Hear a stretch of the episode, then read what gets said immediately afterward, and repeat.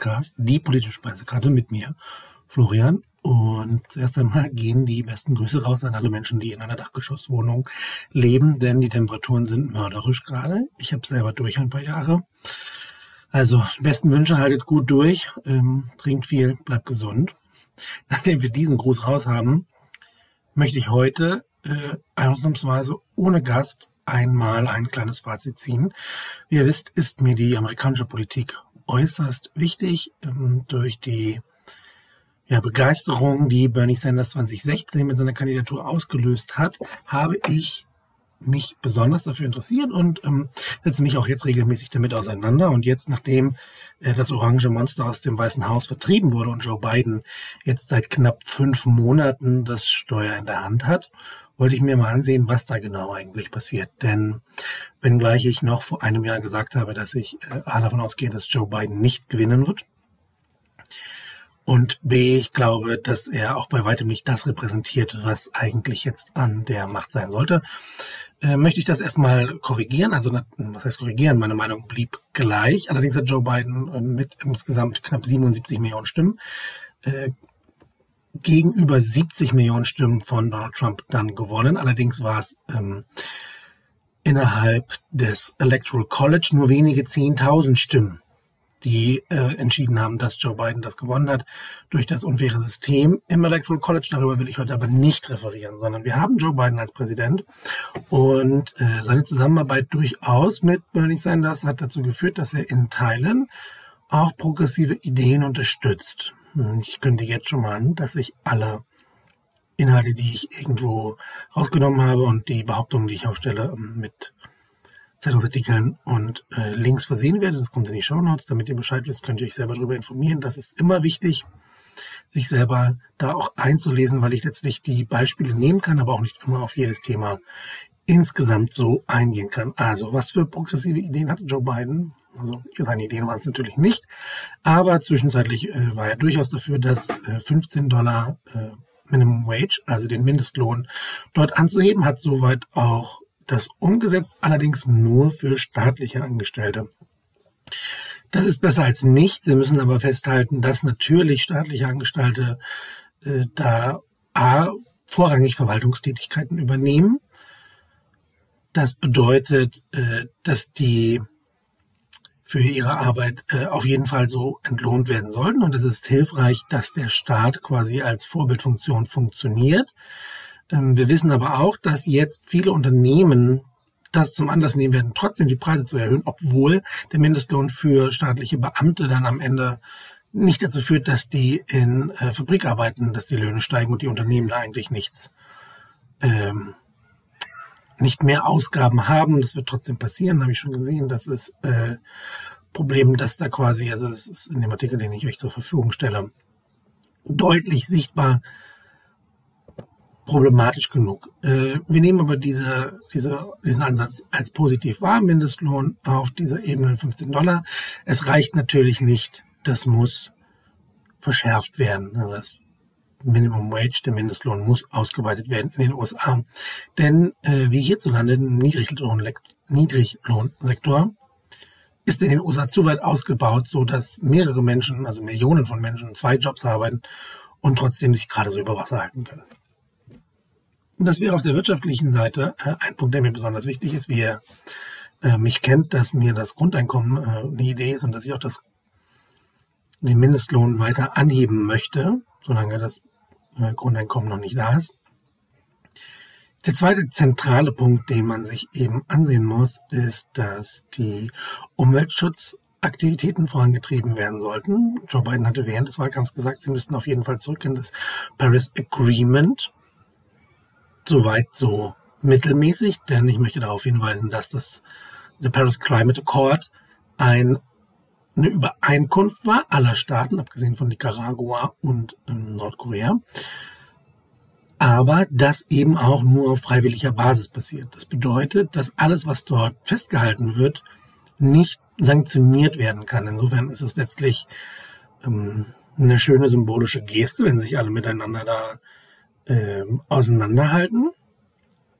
Aber man muss auch festhalten, äh, dass eben, Entschuldigung, ich war kurz, man muss eben auch festhalten, dass letztlich der Umweltschutz so wichtig ist, dass er sanktioniert, also dass die, die Maßnahmen da eben auch mit Konsequenzen äh, ausgestattet werden müssen. Das heißt, ins Paris Agreement einzutreten reicht nicht aus. So hat quasi äh, Joe Biden das zu Beginn formuliert, wurde dann tatsächlich auch ein Stück nach äh, links gebracht und äh, ich habe das vom Weißen Haus auch mal angehängt, wobei natürlich die Quelle des Weißen Hauses sich selbst immer besser dasteht, aber man ist eben daran, zu versuchen, die äh, Treibhausgase zu reduzieren und bis 2030 da eben viel mehr in saubere Energien, also bei uns erneuerbare Energien zu investieren. Soweit, so gut. Da habe ich zwei Punkte quasi rausgesucht, in denen Joe Biden durchaus linkere Positionen ergreift, als ich das äh, zuvor für möglich gehalten habe. Jetzt kommt aber das große Aber, wie ihr es sicherlich ähm, schon erwartet habt.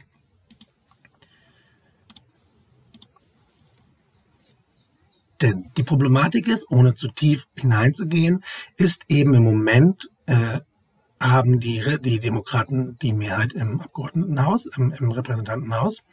Allerdings steht es bei den Senatoren 50 zu 50, was bedeutet, dass die Demokraten einen Vorteil haben, weil Vizepräsidentin Kamala Harris der Demokraten die Tiebreakerin ist. Das heißt, knappe Gesetze könnten, wenn alle Demokraten dabei sind, immer umgesetzt werden. Aber das bedeutet auch, dass jeder Demokrat quasi eine naja, Einzelrolle übernehmen kann und sich herausstellen kann, wenn er irgendwelche Probleme mit dem Gesetz hat. Das macht es problematisch. Und dazu kommt, dass, und ich will auch hier nicht zu weit reingehen, äh, nur bestimmte Gesetze, die ins Budget mit gefasst werden können, mit 50 plus eben Kamala Harris Stimme über, also übernommen werden können. Sonst braucht es 60 Stimmen. Denn es gibt immer noch den Filibuster.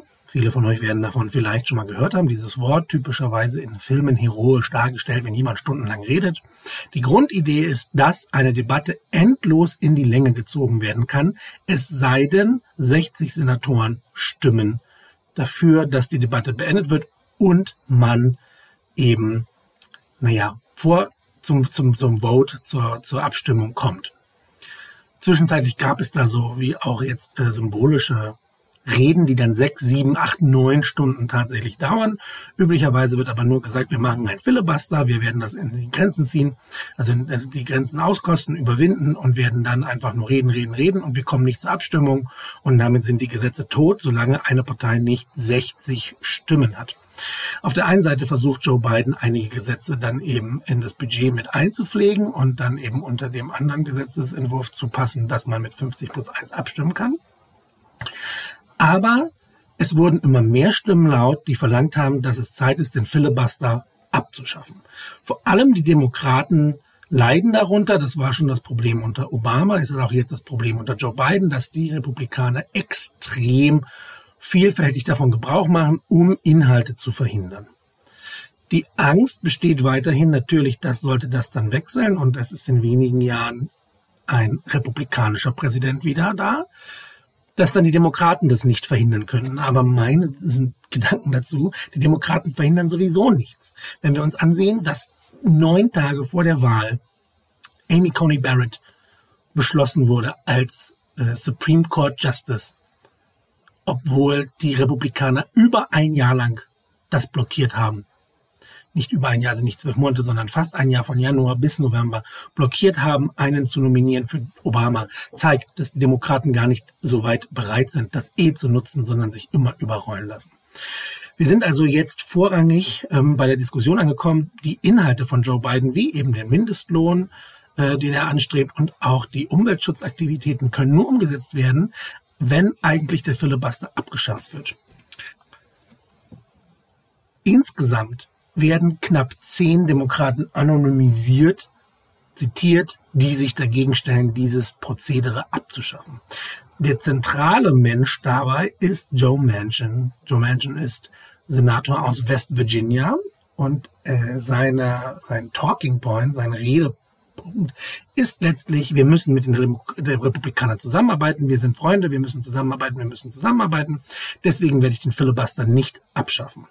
Joe Biden hat versucht, da ein bisschen was zu regeln. Dessen Frau von Joe Manchin hat sogar ähm, einen Job bekommen, die Joe Biden letztlich äh, appointed, ja, also nominiert, und zwar zum äh, Co-Chair der Appalachian Regional Commission. Das heißt, man hat dort quasi äh, naja, überregionale Kompetenzen ihr zugewiesen, die sie übernehmen kann, für die sie durchaus wohl qualifiziert ist. Von, von, das ist jetzt nicht quasi niemand, die da nichts für, also überhaupt keine Qualifikation hat, aber es war quasi ein, ein Stück Zucker für äh, Joe Manchin zu sagen, kannst du da in unsere Richtung rücken?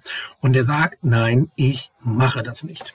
Die Problematik daran ist folgendermaßen. Äh, wir hatten vorhin Umweltschutz und auch Mindestlohn. Der dritte große Punkt, über den derzeit gestritten wird, ist das Gesetz zur Infrastruktur. Das Gesetz zur Infrastruktur hat ein, äh, zumindest zu Beginn, Volumen von 2,2 Trillionen Euro. Und das soll über mehr als zehn Jahre umgesetzt werden. Dabei soll mehr auf erneuerbare Energien umgesetzt werden. Es soll äh, eine erweiterte Sicherung für Entschuldigung, erweiterte Sicherung für ältere Menschen kommen. Es soll auch offenlegen äh, das Thema des Dark Money. Das sind unter bestimmte Gesetzesfallende Spenden, die quasi dann nicht veröffentlicht werden müssen. Und damit sind wir wieder bei Joe Manchin. Der hat nämlich überhaupt kein Interesse daran, dass seine wohlhabenden Spender da veröffentlicht werden. Und dann sagt er, ich bin gegen das Gesetz, wir müssen zusammenarbeiten. So, das heißt, die 2,2 Millionen, also 2,2 Trillionen von Joe Biden sind quasi vom Tisch. Die Republikaner haben ein Gegenangebot gemacht, wenn man das so nennen will, in Höhe von 500 Milliarden. Dort ist aber kein Geld für ältere Menschen enthalten und keine einzige Klimaschutz. Ähm, vorgesehen, sondern letztlich wird ein Großteil des Corona-Hilffonds, der entstanden ist, umgepflegt, um teilweise ein paar Brücken zu reparieren und vor allem Straßen zu privatisieren, die dann mit Maut wieder zurückbezahlt werden können. Das heißt, es ist ein fauler Deal, der stinkt zum Himmel, aber darüber wird jetzt diskutiert und Joe Manchin möchte da gerne einen Ausgleich schaffen zwischen den beiden. Und jetzt kommt äh, die Sahne auf der Kirsche. Umfragen zeigen, dass 60 Prozent der Menschen in den USA, und damit meinen wir Republikaner und Demokraten, 60 Prozent der Menschen das ursprüngliche Gesetz von Joe Biden wollen. Kurz zusammengefasst bedeutet das, wir haben ein Gesetz, das von der Mehrheit der Bevölkerung unterstützt wird, das den Klimawandel unterstützt und die ältere Generation viele Investitionen in die Infrastruktur wie marode Brücken steckt und umsetzbar ist, sollte man den Filibuster zuerst abschaffen als Prozedere und dann das Gesetz mit 50 plus 1 Stimmen durchbringen. Und das alles scheitert scheinbar an Joe Manchin, der halt sagt, er ist nicht bereit, diese Tradition aufzugeben, wenngleich die Tradition nicht in der Konstitution der USA vorgesehen ist und damit quasi historisch gar nicht so traditionell ist, wie er sie behauptet. Daran scheitert das. Und die Problematik, die ich sehe, ist, sollte der Filibuster gar nicht abgeschafft werden, wird das ab sofort, denn die ersten 100 Tage und, und 200 Tage waren durchaus naja, eine Möglichkeit quasi für Joe Biden ein bisschen was äh, vorzuschießen, wird in den nächsten drei Jahren nichts passieren. Wenn der Filibuster nicht abgeschafft wird, wissen wir, dass große Teile der Agenda von Joe Biden nicht umgesetzt werden können. Warum? Da kommen wir gleich zu unserem äh, besonderen Freund Mitch McConnell, dem Senatsminderheitsführer, der Republikaner, der geschworen hat, er wird alles, aber auch alles dafür tun, sich gegen Joe Bidens Agenda zu stellen. Es ist ihm völlig egal, welche Werte und welche Hilfen da sein mögen. Man hatte auch schon die Corona-Hilfen ohne republikanische Stimmen durchgesetzt. Und Mitch McConnell hat geschworen, dass das so bleibt. Mitch McConnell hat sogar gesagt, dass wenn in dem nächsten Jahr in den Midterm Elections der Senat und das Repräsentantenhaus möglicherweise zurück an die Republikaner fallen, dass man dann auch zwei Jahre lang keinen Supreme Court Justice nominieren wird, dann sind wir im gleichen Problem, was wir vorher hatten. Das heißt, die Demokraten haben historische Chancen. Man hatte Joe Biden nachgesagt, er könnte FDR, also Franklin D. Roosevelt, 2.0 sein, der moderne Green New Deal, New Deal, endlich mehr für die Wirtschaft, endlich mehr für die Menschen. Und es scheitert momentan an einem Punkt, dass ein Prozedere-Aspekt nicht ausgeflogen, also ausgebaut werden kann weil einige wenige Senatoren der Demokraten unterstützen, dass Spender nicht offengelegt werden. Und da frage ich mich, warum Joe Biden dann, wenn ihm das wirklich wichtig wäre, nicht einfach, naja, vorgeht, Druck ausübt. Ich meine, er hat seiner Frau sogar einen Job verschafft, das ist alleine schon problematisch. Aber Joe Biden ist der Präsident der Vereinigten Staaten. Er hat im Hintergrund, dass die Menschen dieses Gesetz umsetzen wollen. Wenn wir nicht nur das Infrastrukturgesetz nehmen, wir können auch sagen, 97 Prozent aller Menschen in den USA unterstützen Background-Checks. Das würde bedeuten, dass wenn man eine Waffe kauft, man drei Tage warten muss und der Waffenhändler überprüft, ob es irgendwelche Aspekte gibt, die dagegen sprechen. Das unterstützen 97 Prozent aller Menschen, auch Waffenbesitzer. Und trotzdem kann das Gesetz nicht umgesetzt werden, weil das Geld der Reichen und damit zum Beispiel der äh, Militärindustrie, der Waffenhersteller in die Politiker direkt fließt über Spenden und somit es unmöglich macht, Gesetze für den Menschen umzusetzen. Und das ist eine Katastrophe, die letztlich den Kern der amerikanischen Probleme, also Problematik ausmacht. Ich würde das jetzt gerne nochmal zusammenfassen als kleine Übersicht und dann äh, mein Fazit daraus ziehen. Das heißt, wir haben Joe Biden, der bei weitem nicht so link ist, wie er von einigen gemacht wird, durchaus aber interessante Ideen hat, seine Agenda aber letztlich nicht umsetzen wird können, wenn nicht der Filibuster abgeschafft wird, was nicht passieren wird, weil die Demokraten eben sich da nicht rantrauen. Das wird aber bedeuten, dass ein Großteil der Gesetze dauerhaft blockiert werden kann, obwohl man den Senat mit 50 plus 1 hat, ihre Präsidentschaft und das Repräsentantenhaus. Man hat eine Mehrheit in allen drei Bereichen und wird es trotzdem nicht schaffen, Ideen, die 60 oder wie in dem anderen Beispiel 90 Prozent mehr an Zustimmung innerhalb der Bevölkerung haben, die nicht umgesetzt werden können. Das ist keine Demokratie, das ist eine Oligarchie, wie mein Freund Bernie, also nicht persönlicher Freund leider, wie mein äh, politisches Idol Bernie Sanders sagen würde. Wir leben in einer Gesellschaft, in der die Reichen reicher werden und ihre Interessen viel besser umsetzen und stärker umsetzen als die der Armen, der sozial Isolierten und letztlich der Abgehängten durch diese Politik. Und das äh, ist nämlich meine Schlussfolgerung. Das ist keine Schwäche der Demokraten, das ist Korruption. Und ich muss gestehen, wenn wir realistisch sind, Politikerinnen vertreten nicht das Wohl der Gemeinschaft, wenn wir die Umfragewerte angucken und diese Gesetze nicht umgesetzt werden. Und diese Tendenzen sehen wir auch in Deutschland am Beispiel der Corona-Maßnahmen, als eine Mehrheit zufrieden war oder strengere Maßnahmen wollte und man einer Minderheit, die das kritisiert hat, nachgegeben hat und die Maßnahmen schrittweise gelockert hat, obwohl es nicht so weit war und das den Tod von tausenden Menschen gekostet hat. Und ich habe große Sorgen um unsere Demokratie, wenn das System so angreifbar ist durch die Strukturen von Unternehmen und den Einfluss der Wirtschaft auf unsere Politiker, die arbeiten nämlich eigentlich für uns. Sie sind nämlich unsere Repräsentanten. Und wo wir gerade bei Repräsentanten sind, diese Woche war ich allein, nächste Woche bekomme ich wieder einen Gast, Adis Amitovic, Bundestagskandidat hier in Hannover. Der möchte gerne Kerstin Tax Platz mit einem Direktmandat erobern, wird mir Rede und Antwort stehen. Dafür also, solltet ihr Fragen haben, äh, neugierig sein und so weiter, schreibt mich doch an. Vielleicht können wir eure Fragen mit einbauen in das Interview, das ich nächsten Dienstag mit ihm führe und dann am Donnerstag online stellen werde. Und damit bleibe ich äh, abschließend, aber ich werde alle Shownotes noch äh, einfügen mit den Texten, auf die ich mich verwiesen habe. Und ich wünsche mir, dass ihr mir Feedback gibt. Ich wünsche mir, dass ihr mit mir in Kontakt tretet. Und dass ihr gesund bleibt und wir gemeinsam daran arbeiten, dass die Demokratie wieder für uns funktioniert und nicht für die Wirtschaft. Vielen Dank. Lasst es euch schmecken.